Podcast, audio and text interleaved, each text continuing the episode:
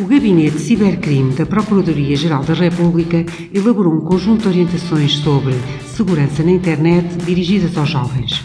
Hoje, os teus colegas Márcio Cunha, Érica Fonseca e Inês Barroqueiro, alunos do 8 A, irão aqui lembrar alguns dos teus direitos enquanto utilizador da internet.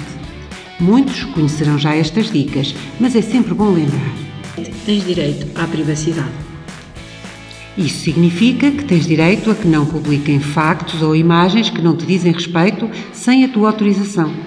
Mas tu também deves ter alguns cuidados com aquilo que partilhas, nomeadamente nas redes sociais.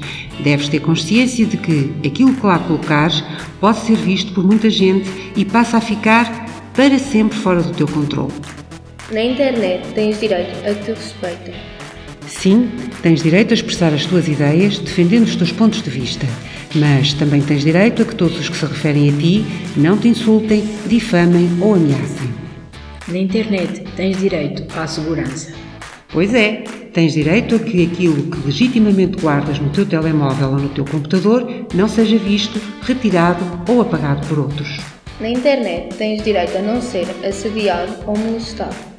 As autoridades chamam grooming às tentativas realizadas por adultos para se aproximarem de crianças e jovens com o intuito de os maltratar ou agredir sexualmente.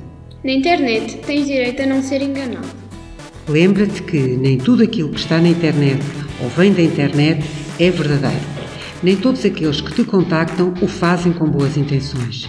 Na internet, tens direito a não receber mensagens enganadoras e a não ser enganado com negócios que parecem fantásticos. É bom saber mais. Para bem escolher, para bem agir.